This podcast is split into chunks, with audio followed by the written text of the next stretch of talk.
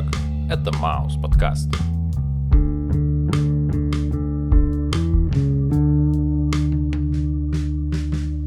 Привет, чувак. Йоу. Как твои дела? Размеренно и хорошо. Э, Я думаю, что самое главное, что должно произойти, это ты не должен, наверное, сейчас подцепить вирус. Один вирус я уже подцепил, к сожалению. Причем по рекомендации от наших подписчиков.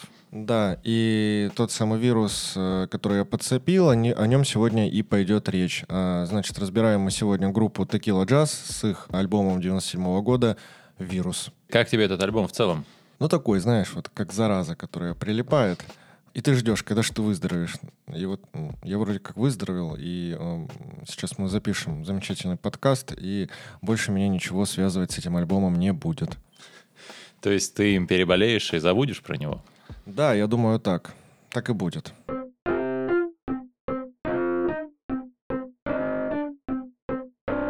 Первый трек под названием «Камера». Мне показалось, что этот трек очень в духе неотесанного панк-рока. Грязно записан, неаккуратно сведенный, выпирающий голос. А еще я вспомнил, что в английском языке «снимай» звучит как «shoot». И «стреляй» тоже звучит как «shoot». И здесь так ярко и так четко произносится это слово, что кажется, как будто это не про камеру, а про оружие. И, возможно, как подтверждение этому, в конце песни именно серой кобурой укрывают кинокамеру. Иными словами, то, что может быть заснято на камеру, может обладать не меньшей силой, чем пистолет. Чуть-чуть черный пистолет. Братухи, подгони на днюху. Черный пистолет. Ну, наверное, тем самым братухой и был главный герой, э, который постоянно снимает на свою камеру. Помнишь, как э, тот самый почтальон Печкин из э, мультика «Простоквашино»? Ага. Но он был фоторепортером. Слушай, ну, э, Печкин снимал для души, а вот э, главный герой трека, он снимает вот абсолютно все. Ему, э, ну, знаешь, как-то плевать, э, заденет он чьи-то рамки, э, ну, знаешь, вот это вот социальные или нет. Э, мне сразу вспоминается фильм 2014, кажется, года с актером Джейком Джилленхолом. Называется «Стрингер». Там, в общем, э, главный герой э, купил себе камеру и, э, знаешь, погнался за наживой. То есть он там инсценировал какие-то аварии или что-то еще. Ну, в общем, штука в том, что он был репортером, который продавал контент и оказывался на месте событий всегда самым-самым первым. И вот здесь вот, мне кажется, есть некое отражение вот этого безразличия, что ли, какого-то.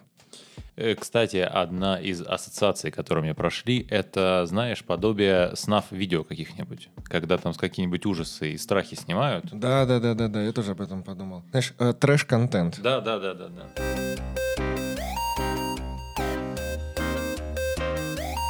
Второй трек называется «Бей барабан». Э, Замечательный трек, в котором я не особо-то и разобрался.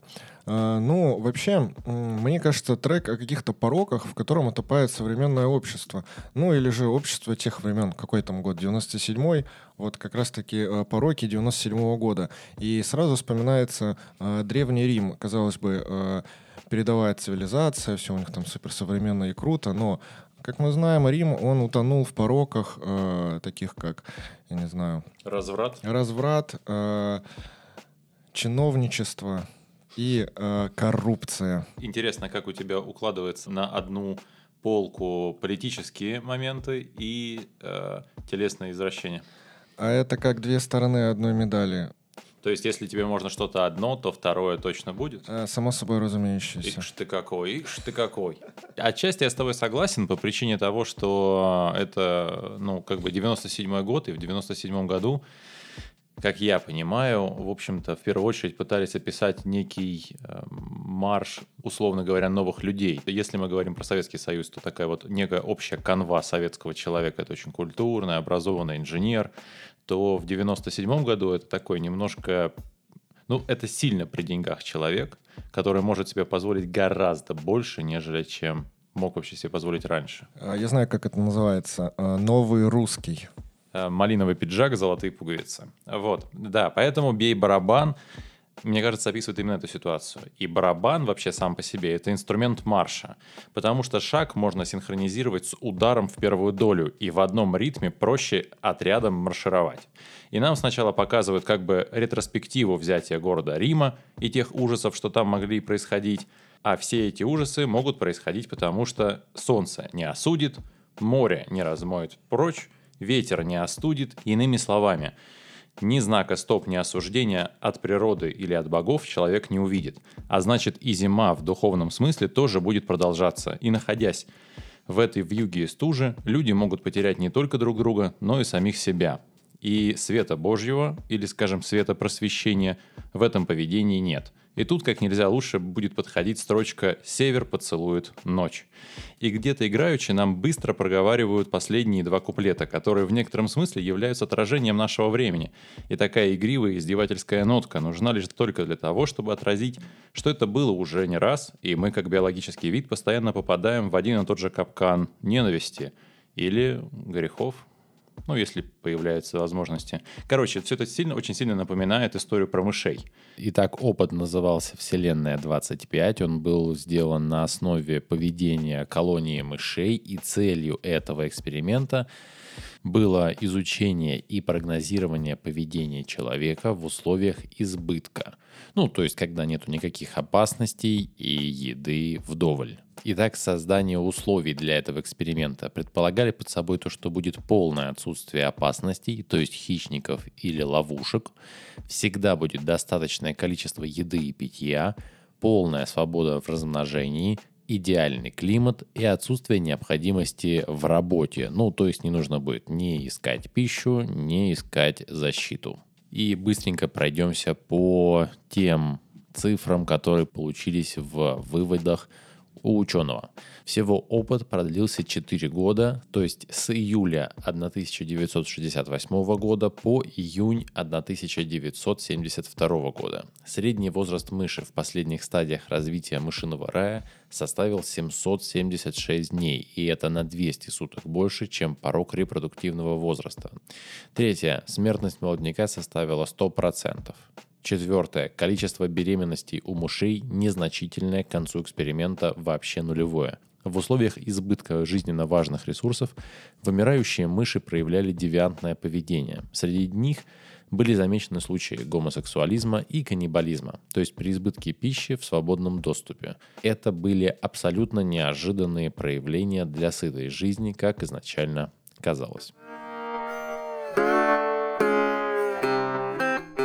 Третий трек «Далеко». Классная музыка, и вообще мне гораздо больше нравится музыка именно в этом альбоме, чем в «Целлулоиде». Ну а теперь уже про текст. И тут сложно сказать, что имелось в виду. Но есть два момента. Первый — это словно похоже на простейшие ассоциации, то есть как будто ребенку задают вопрос, а он отвечает. И второй момент — то, что это все наречие. То есть это самостоятельная, неизменяемая часть речи, которая обозначает признак действия или признак признака. Она отвечает на вопросы «как», «где», «куда», «когда», «откуда» и «почему». Поэтому я думаю, что основная мысль, к которой стремилась эта песня, это научить нас задавать правильные вопросы. Ну, мне кажется, э, посыл тут таков, что, ну, типа, знаешь, есть всегда причина и всегда есть следствие этой самой причины. И э, особо вдаваться, мне кажется, не стоит под описание этой песни, ну вообще, если мы будем э, докапываться до условного смысла, можно притянуть э, просто очень много всего.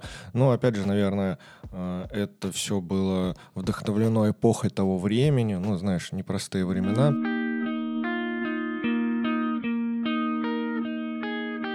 Четвертый трек э, называется «Самолет», и э, супер напряженная песня, наверное, одна из самых напряженных во всем альбоме. Э, мне кажется, что здесь есть, э, ну, отсылки к военным действиям, которые происходили с там, 96 -го года и дальше. Ну, соответственно, песня как раз-таки э, вошла в промежуток. Э, и здесь описывается условно среднестатистический молодой человек, которого сажают в самолет, он летит, и он не знает куда. Соответственно, когда самолет приземляется, он оказывается в зоне боевых действий. И все, что он слышит, это стрельба, ну, точнее как, первый выстрел он услышал, а после второго он уже не услышит ничего, что ознаменует смерть персонажа. Э, Нет, ну, конечно, это может быть какая-то красивая метафора, но э, я почему-то так не думаю.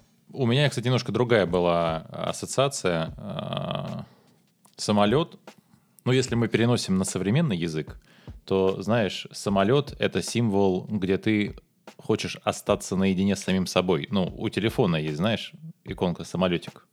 Отключение всей связи и всего остального. Это явно не имелось в виду, не подразумевалось это явно в этом треке, все понятно. Но мне почему-то вот очень прикольно то, что есть такой как бы символ, очень интересный. В общем, э, уходим от этого и поговорим непо- непосредственно про сам текст. Создается интересное ощущение, словно человек хочет попасть на самолет, который должен улететь и оставить контроль позади. И тут важно, я думаю, что в 1997 году текст был посвящен моменту, когда человек действительно убегает от чего-то, и возможно, что это побег в сон. Короче говоря, герой спит, и ему снится, что он улетает. Или же это описание реального случая с пассажирским самолетом Ту-104А, что произошел в мае 1973 года. Вот если ты там увидел отсылку к условно актуальным событиям на тот момент, то я услышал отсылку скорее к прошлому. Э, В общем, этот самолет был захвачен террористом, который пытался бежать в Китай ради того, чтобы стать дипломатом или послом. Ну, странная мотивация, но, в общем, как бы то ни было. Э, В общем и целом, закон- э, закончилось все это трагедией. И, услышав эту песню, я еще обратил внимание на 100 сигарет. Это как морская мера измерения расстояния. Знаешь, типа через 100 сигарет то есть нужно выкурить 100 сигарет, и ровно через это время ты преодолеешь расстояние до чего-то. Ну, а может быть, э, здесь как раз-таки был пример приведен из кинофильма, который назывался «Аэроплан» с Лесли Нильсоном. Может быть, ты смотрел такой? Ну, по-любому смотрел. А, Там, в общем, э, про то, как аэроплан э, терпел крушение, что-то там случилось с пилотом, я уже не помню. Вот, и э, типы на базе сидят, и там был самый главный, он постоянно, блин, зря я сегодня бросил курить, потом, типа, зря я сегодня бросил пить, ну, что-то такое там было.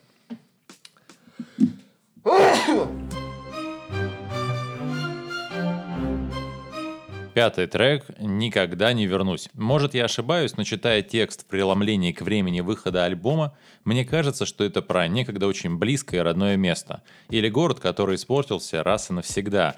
И если возвращаться к историческому времени, это ведь период 600-х, а, чеченской компании и воды, что заряжалось через телевизор. И многие люди не выдерживали изменений. Кто-то спился, кто-то попал в другие зависимости. В общем и целом, былые идеалы остались пылиться под каплями от краски для денег.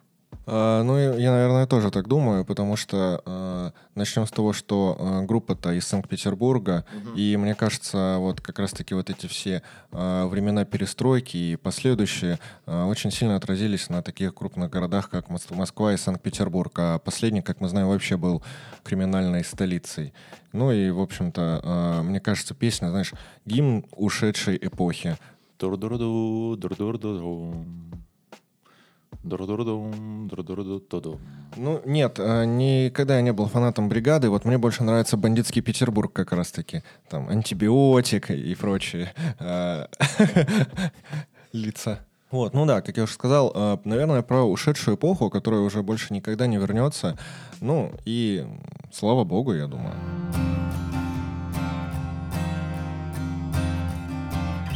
И следующий трек называется «Пистолет». Ну и вот о чем мы с тобой разговаривали, как раз-таки обсуждая... про- Черный пистолет. ну, да, обсуждаю не черный пистолет, я хотел сказать, а предыдущий трек.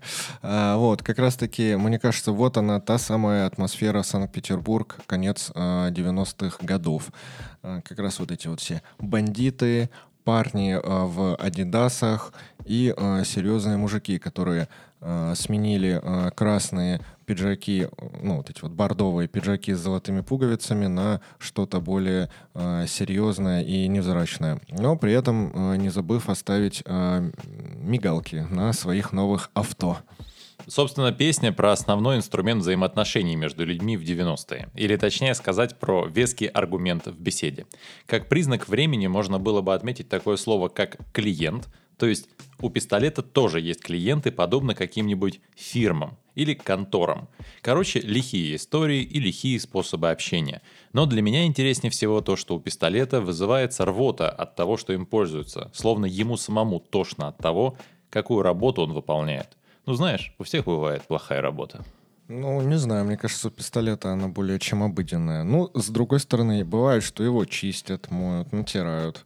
Ну, а бывает, что он э, лежит на дне э, реки Невы по сей день. А еще я вспомнил какое-то аниме, не помню, честно говоря, название, но там про чувака-киборга, и, ну, он такой, типа, ну, обычный гуманоид. Я знаю, я знаю. Но при этом голова у него, вместо головы у него пистолет огромный. Да, да, да, да. Это называлось Эдвард Руки-ножницы, ага. Нет. Это называлось инспектор гаджет. Па па па Звери — это один из моих любимых треков на альбоме. Удивительно, но мне показалось, что эта песня про человека в глобальном смысле. Как будто что-то человеческое умирает в людях, и природа, выражаясь в животных и растениях, пытается реанимировать это светлое и настоящее в каждом из нас. И здесь буквально напрашивается притча о блудном сыне, который может быть прощен Богом за грехи содеянные, если покаяние будет искренним и от души оно будет идти. Ведь попросить прощения в этом смысле это все равно, что вспомнить, что есть такая сущность, как душа. Ну, если э, про зверей, то, мне кажется, в точку. Вот. А если ты про блудного сына, то, мне кажется, есть песня получше. Э, Канзас, э, Carry. Carry on my wayward son. Да-да-да. вот. Э, ну, что сказать. Как раз-таки, да, э, человек человеку волк. There'll be peace when you are done.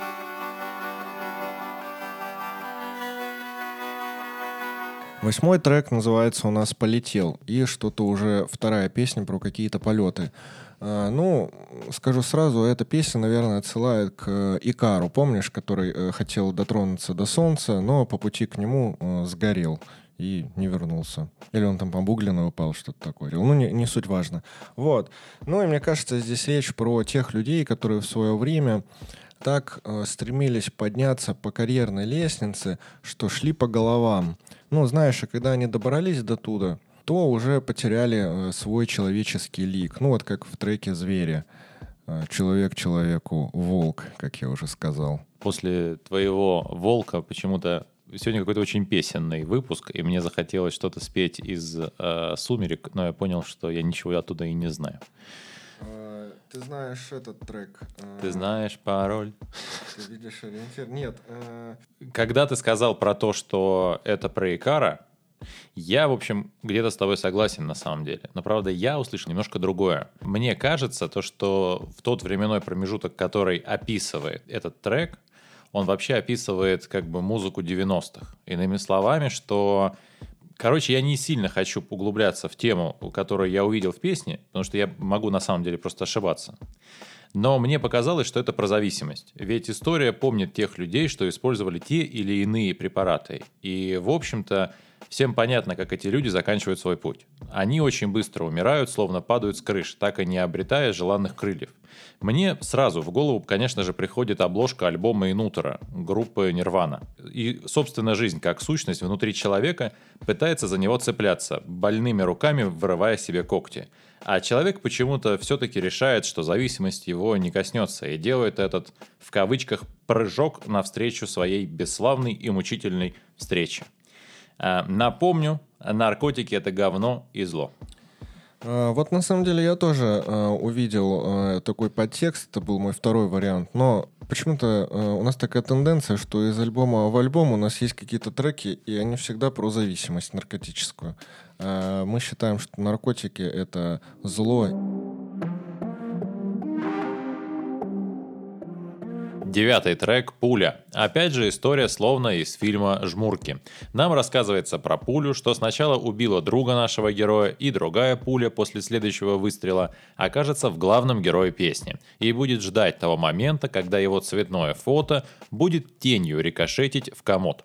Но на момент окончания трека герой еще жив. И словно эта история с точки зрения жертв пистолета из шестого трека. И меня поражает то безразличие, с которым пистолет стреляет а человек принимает пулю в себя. Звучит это обыденно и как-то даже противоестественно. Но, как я понимаю, это признаки того времени. Но, как говорится, стволы не стреляют сами. Да, это все, конечно, здорово. А, и понятно, что песня про бандитские разборки, но м, трек мимо меня, потому что если я хочу послушать треки про бандитские разборки э, эпохи 90-х, э, я могу послушать любую песню группы Кровосток, и примерно все будет то же самое. У меня, кстати, возникла одна прикольная ассоциация. Мы сейчас с тобой разговариваем про трек «Пуля» в исполнении текилы «Джаз», а до этого мы с тобой разговаривали про трек «Пуля» от группы Дженейр. Ну, когда-то сильно раньше, по-моему, в первом еще сезоне. Я помню, что... Пуля летит долго. Долго. И... И в живом исполнении э, песня «Пуля» от Джейн Эйр мне понравилась больше, чем на студийной записи.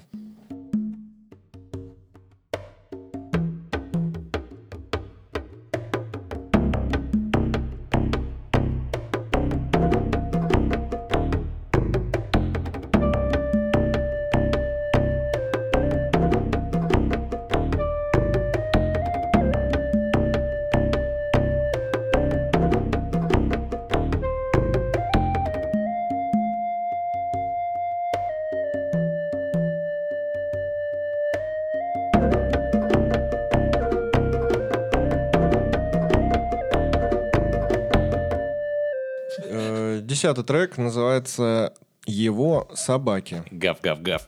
Э, Догисы. Догичи. А, Вот. Ну, собственно, э, собаки здесь — это люди при исполнении. Вот. При исполнении определенных обязанностей. Матерь. Каких именно, э, нам не говорят, но я сомневаюсь, что правоохранительных, а скорее всего частные э, какие-то охранные предприятия, вот, во главе которых стоит он, э, чье лицо не раскрывается. Просто говорят, что ну, не нужно э, шутить с этими парнями, не нужно сюда приходить и махать своим стволом, потому что они сейчас спят и отдыхают. Ну, не дай бог они проснутся, и они здесь камня на камне не оставят. Джордж, ты ковбой, не нужно шутить с войной. Эм, Для меня этот трек про средневековье и тех псов, что охраняли владельцев замка. А владельцы вырывали ров вокруг и наполняли его змеями. Как я понял, сделал- сделали это потому, что вокруг замка враги и единственная возможность спастись – это сильно ощетинившаяся охрана. И хозяин жалеет своих собак, что ему так долго были верны, и дает возможность еще поспать и побыть в счастливых мечтах, чтобы как можно дольше эти собаки не видели, где находятся, и не вспоминали, что приходилось делать. В общем, средневековая заварушка, но почему-то где-то это действительно можно перенести на людей. Я, не, я точно не могу сказать в чем, но как будто бы это, ну, знаешь, типа, если замок это человек, его окружают его верные агенты змеи какие-нибудь, типа вот такого, но и при этом, э, хотя змеи это, наверное, женщины. Ну, не знаю, в общем, ну, то есть... А замок это э, не человек, а бизнес. Бизнес. Вокруг грязный бизнес, вокруг которого постоянно э, э, вертятся женщины, змеи и э, спят уставшие собаки.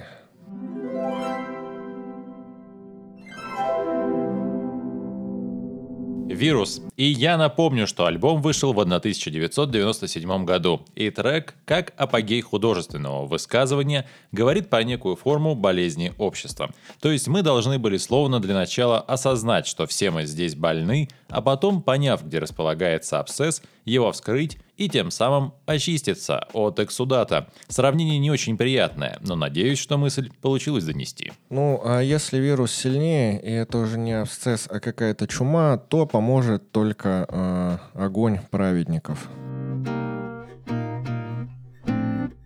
И заключительный трек называется «Bye, bye, bye», что означает пока, пока, пока, если переводить с английского, или как у нас бабушки говорят, баю-бай, ну типа э, спи, засыпай.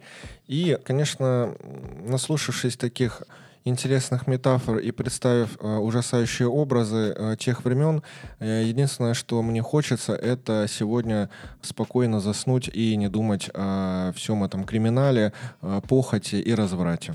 Это прикольное взаимодействие с альбомным материалом так как здесь словно рассказывают про друга, что погиб в песне «Пуля». И это как бы попытка обратиться к нему с целью остановить, дать ему время одуматься, как бы спасти. И одновременно это обращение каждому слушателю, который пытается на что-то решиться, а ему словно говорят «давай ты посидишь и подумаешь, и мы вместе сможем тебе помочь, поговорив и что-то обсудив». Словно кто-то родной и близкий пытается успокоить буйное от гормонов тело. Хосе. Быстро крутится планета, ночь сменяя вспышкой дня. Но до будущего лета еще очень, да... Много.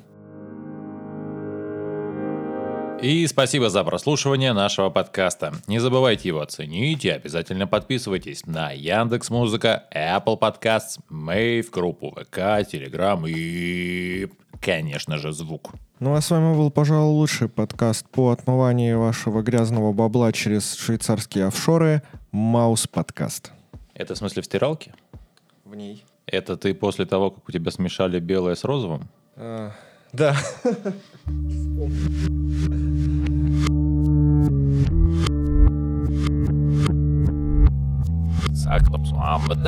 Как хочешь.